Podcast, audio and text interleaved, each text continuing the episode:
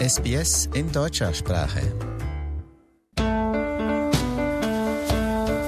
Herzlich willkommen zum Podcast Abenteuer lesen. Ich bin Adrian Pitzko und ich teile das Mikrofon heute wieder einmal mehr mit Eva Mura. Hallo Eva. Hallo Adrian. Eva, ich teile etwas ganz Kleines im Vergleich zu dir. Du teilst was ganz Großes, nämlich dein Wissen über Kinderbücher, dein Wissen über Kinderverhalten, über Kindererziehung, denn du bist eine passionierte Leserin selbst, Verhaltenstherapeutin, Lehrerin, Mutter zweier Kinder, passionierte Leserin, habe ich schon mal gesagt, aber du bist so, so leidenschaftlich, dass man das immer wieder erwähnen muss. Man kann also vieles lernen. Heute lernen wir etwas ganz Besonderes, nämlich wie man ein Lausmädchen wird.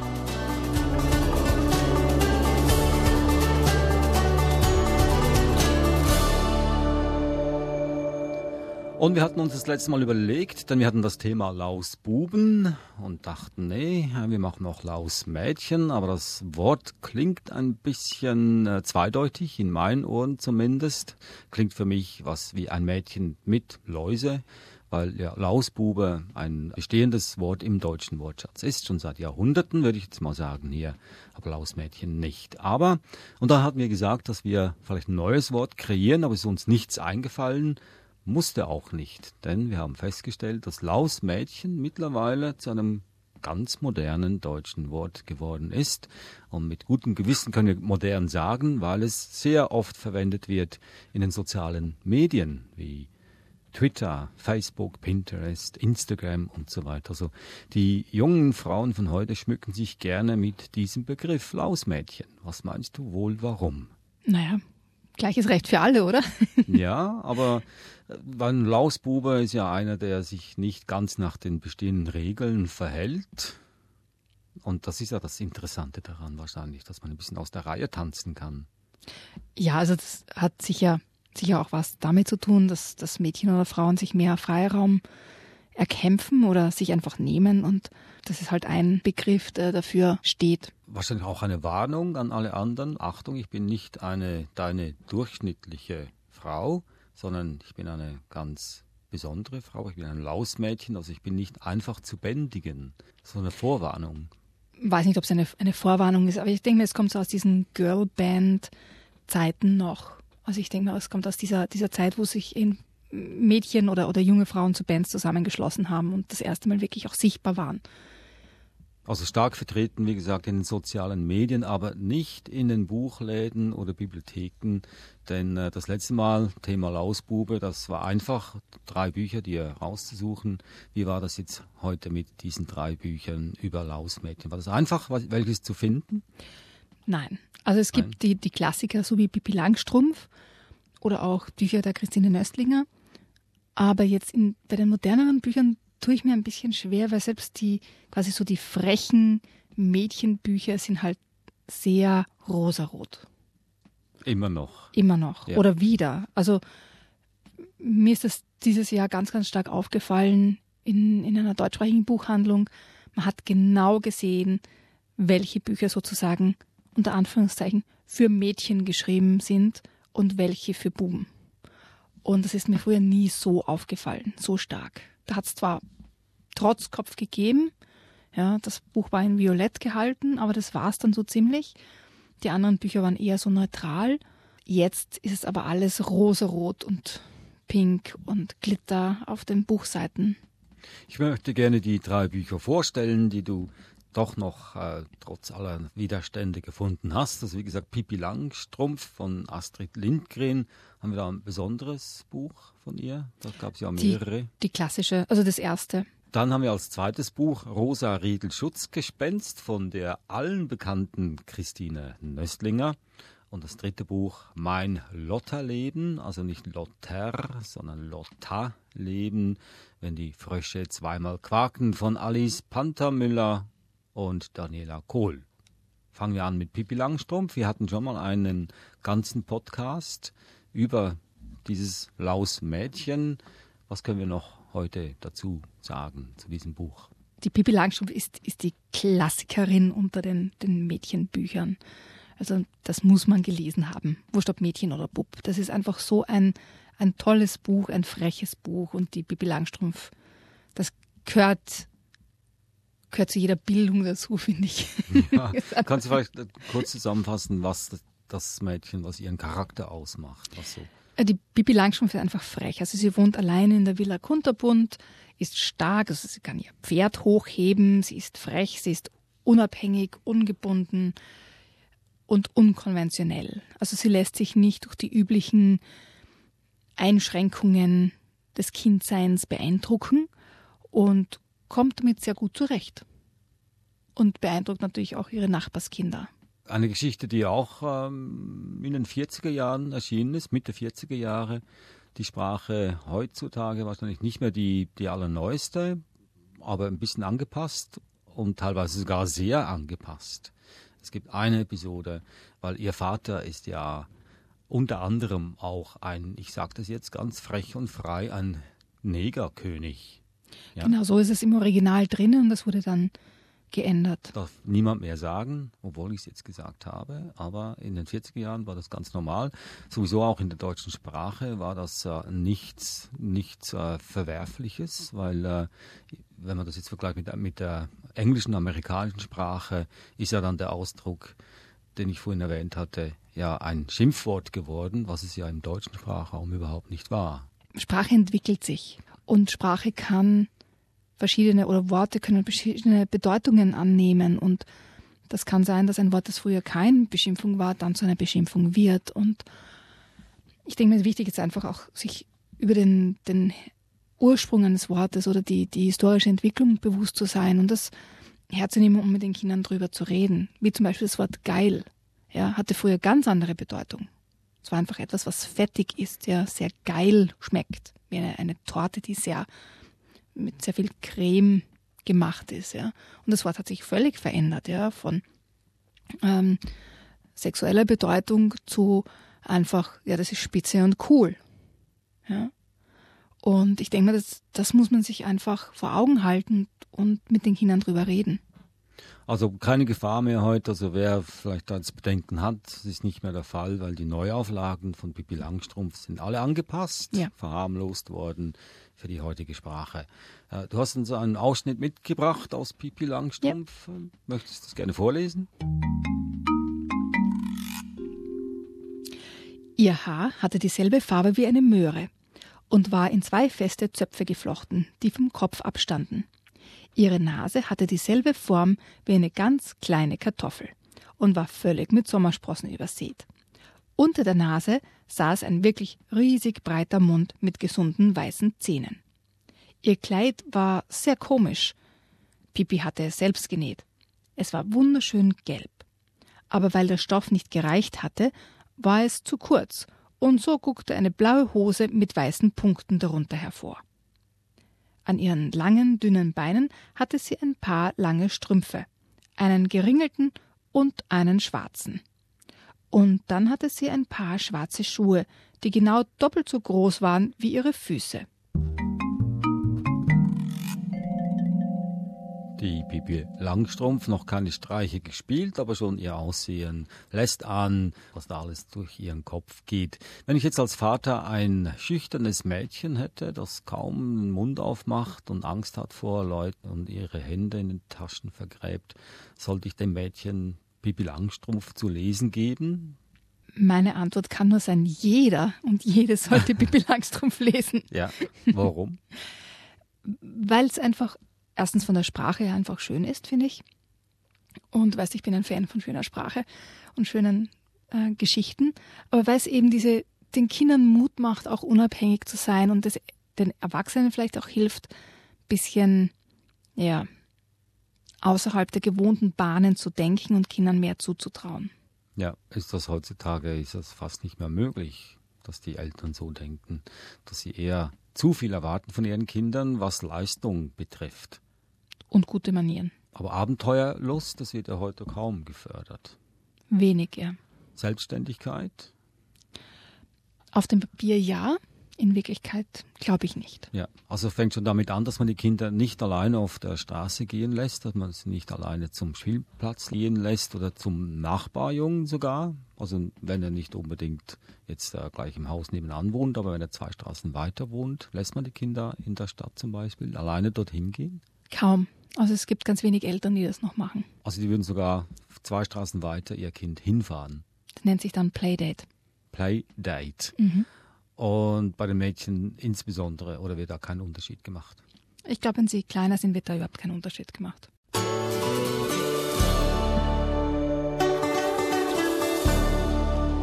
Im heutigen Podcast Abenteuer lesen haben wir zum Thema Lausmädchen, quasi als äh, gerechter Ausgleich zum Begriff Lausbuben. In der Literatur gibt es sehr, sehr viele Bücher, Geschichten über Lausbuben, aber kaum welche über Lausmädchen. Eva Mora hat welche gefunden. Natürlich Pippi Langstrumpf, ein Klassiker.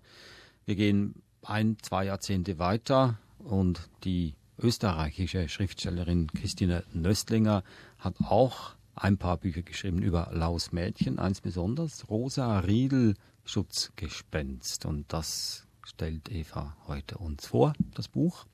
In dem Buch geht es um die Nasti, die eigentlich Anastasia heißt, aber sie mag ihren Namen nicht, deswegen kürzt es ab zu Nasti. Und die hat sehr viel Angst vor allen möglichen Dingen, vor einem Hund und also was man sich nur vorstellen kann. Da hat sie Angst, alleine zu Hause zu bleiben am Abend.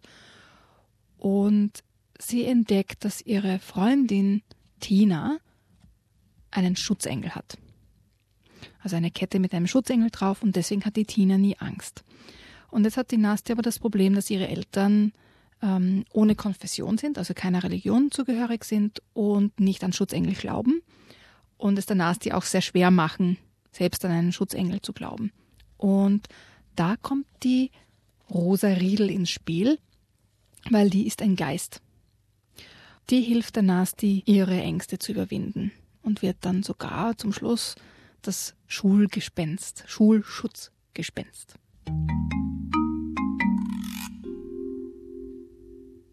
Wegschauen, befahl sich Nasti. Und mit dem allerletzten bisschen Kraft, das in ihr war, drehte sie den Kopf zur Seite und sah, dass die Tür zum Schlafzimmer, die vor einigen Minuten ganz gewiss verschlossen gewesen war, offen stand und bei der Tür waren Fußspuren. Im flauschigen Teppichboden konnte man sie deutlich sehen. Als ob ein elefantenschwerer Mensch mit Schuhgröße 41 eben dort gestanden wäre.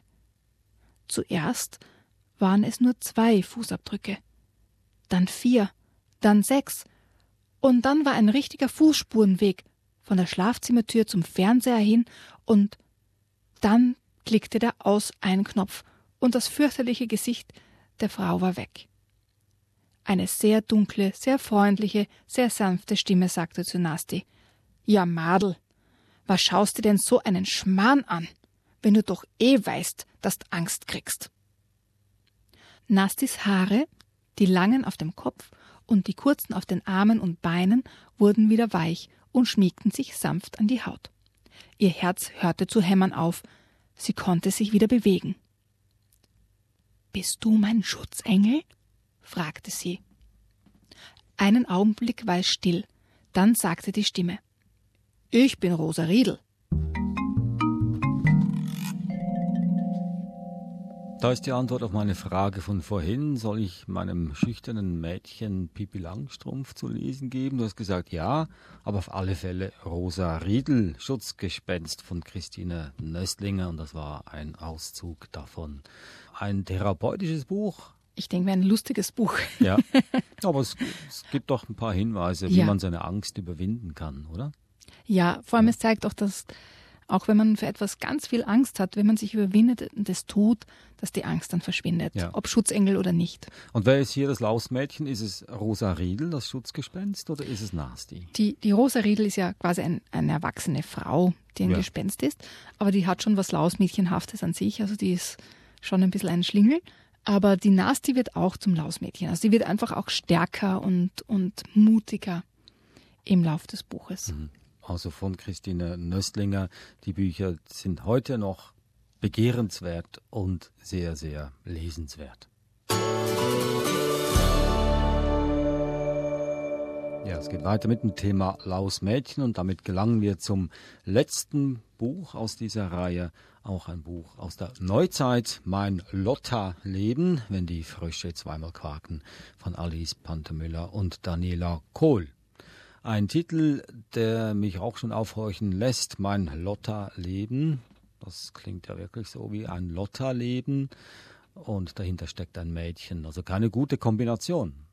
Ich finde, es ist einfach ein Wortspiel.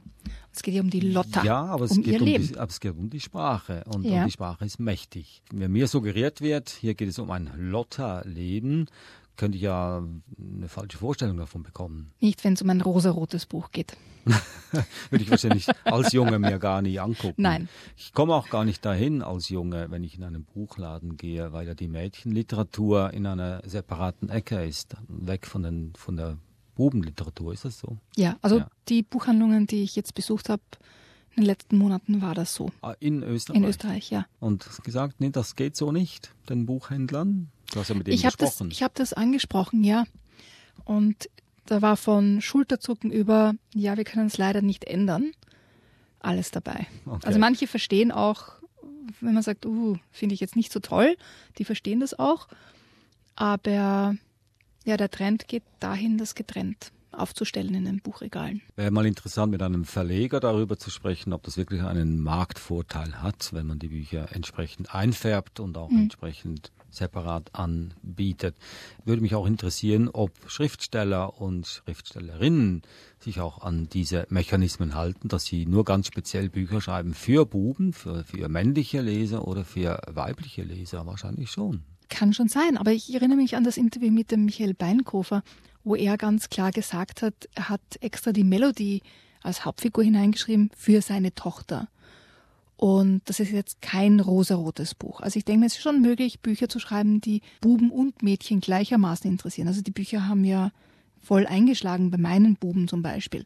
Und ich weiß auch von anderen Mädchen, dass die die Bücher ganz, ganz lieben ja, und, und verschlungen haben. Also ich denke mir, es ist halt auch, was man als Autor daraus macht. kann mir vorstellen, dass dieses Buch jetzt mein Lotta-Leben nicht äh, von Interesse ist für Jungs die nicht darauf abfahren werden. Aber trotzdem, wir lesen jetzt mal was daraus vor und wer weiß, vielleicht äh, trifft das den Geschmack aller Geschlechter. Ich glaube, dass die Geschichte an sich auch für Buben interessant wäre, aber die Aufmachung halt nicht wirklich ansprechend ist für Burschen.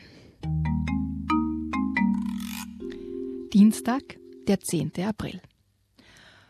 Oh Mann, ich bin ja sowas von aufgeregt. Vor lauter Kribbeligkeit bin ich heute den halben Nachmittag auf Cheyennes Bett rumgehoppelt und hab ihre Bettdecke zerknüllt und Panda in den Bauch geknufft. Und zwar, weil morgen endlich der Vorlesewettbewerb in unserer Klasse stattfindet, für den ich so lange geübt habe. Irgendwann habe ich es gar nicht mehr ausgehalten und bin vom Bett gesprungen. Ich muss sofort nach Hause, ich kann das noch nicht gut genug, ich muss dringend auch mal üben, habe ich gerufen. Schließlich will ich morgen mich auf keinen Fall blamieren. Doch da ist Jeanne von ihren dicken Sitzkissen aufgestanden und hat mich wieder zurück aufs Bett gedrückt. Mann, Lotta, mach nicht so einen Stress. Klar kannst du das. Dann hat sie sich wieder hingesetzt und zufrieden in ihrem Buch geblättert. Ich glaube jedenfalls, dass ich meine Textstelle voll gut kann. Vielleicht ja sogar besser als Berenike ihre. Also das konnte ich mir ja wirklich nicht vorstellen, weil Berenike einfach alles immer am besten kann, während Cheyenne eher nicht so gut im Lesen ist. Das Buch, aus dem sie vorlesen will, heißt Die Albtraumakademie, Band 1, Zähne im Mondlicht. Es handelt von einem Vampirmädchen und Cheyenne findet es total toll, weil nämlich auch ein bisschen Liebe drin vorkommt. Boah, hab ich mir gewünscht, dass ich auch so cool wäre wie meine beste Freundin. Die hat echt überhaupt keine Angst. Voll mutig. Hoffentlich verlese ich mich nicht ständig, habe ich gejammert. Und da hat Cheyenne gesagt, das kriegst du bestimmt auch gut hin. Du hast ja genauso viel geübt wie ich. Dann hat sie kurz überlegt. Bloß vielleicht nicht ganz so gut wie ich. Und hör mal auf, ständig rumzuhopsen, ne? Bei meinem Bett hängen sowieso schon unten so ein paar Latten raus. Da habe ich versucht, ganz ruhig zu sitzen und mir meinen Text auswendig vorzusagen. Mein Lotterleben, wenn die Frösche zweimal quaken. Also ein einfach geschriebenes Buch, eine einfache Sprache, ja comicshaft aufgebaut, auch mit vielen Bildern, also für junge Leser mhm. und Leserinnen. Das ist etwas, das auffällt auch bei dem neuen Buch, das wir letzte Woche hatten, mein Leben mit Zombies und Kürbisbomben. Das ist alles auch mit so einer Vermischung zwischen quasi unter Anführungszeichen normalem Roman, Kinderroman und Comic. Und das ist wirklich lustig auch zu lesen. Das waren sie also, diese drei Bücher. Das erste Pippi Langstrumpf von Astrid Lindgren erschienen im Oettinger Verlag und das zweite Rosa Riedel Schutzgespenst von Christine Nöstlinger im Gulliver Verlag. Und jetzt hier das letzte Buch Mein Lotterleben, wenn die Frösche zweimal quaken von Alice Pantermüller und Daniela Kohl, erschienen im Arena Verlag. Eva, das waren sie also die Lausmädchen von heute. Hoffen wir, dass noch viele, viele mehr Lausmädchen-Geschichten geschrieben werden, damit wir die auch hier im Podcast vorstellen können. Fehlsauer ist fertig. Wir haben vielleicht eine kleine Vorschau für den nächsten Podcast. Da geht es um Gute Nachtgeschichten. Die werden ja ständig, ständig neu geschrieben, wiedergeschrieben, und zwar für die ganz, ganz jungen Hörer und Hörerinnen. Das sind ja eher Vorlesegeschichten, oder? Das sind Vorlesegeschichten, ja. aber ganz, ganz schöne. Aber es gibt ja auch gute Nachtgeschichten für, für, für erfahrene Leser auch. Macht aber das Sinn? Macht das Sinn, ja. wenn man mitten in der Geschichte einschläft beim Lesen? Macht man ja eh sowieso. Kann man sie nochmal lesen? Ja, gut. Also das nächste Mal gute Nachtgeschichten. Danke Eva, Mura. Mein Name ist Adrian Plitzko und wenn Ihnen der Podcast gefallen hat, bitte weitersagen. Denn äh, es gibt ja noch so viele Bücher und wenn man genau weiß, was es für Bücher gibt, macht es auch einfacher, sie zu erleben. Tschüss. Servus, Adrian.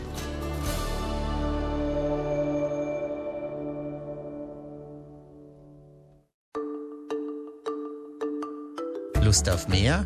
Abonnieren Sie unsere Podcasts bei iTunes.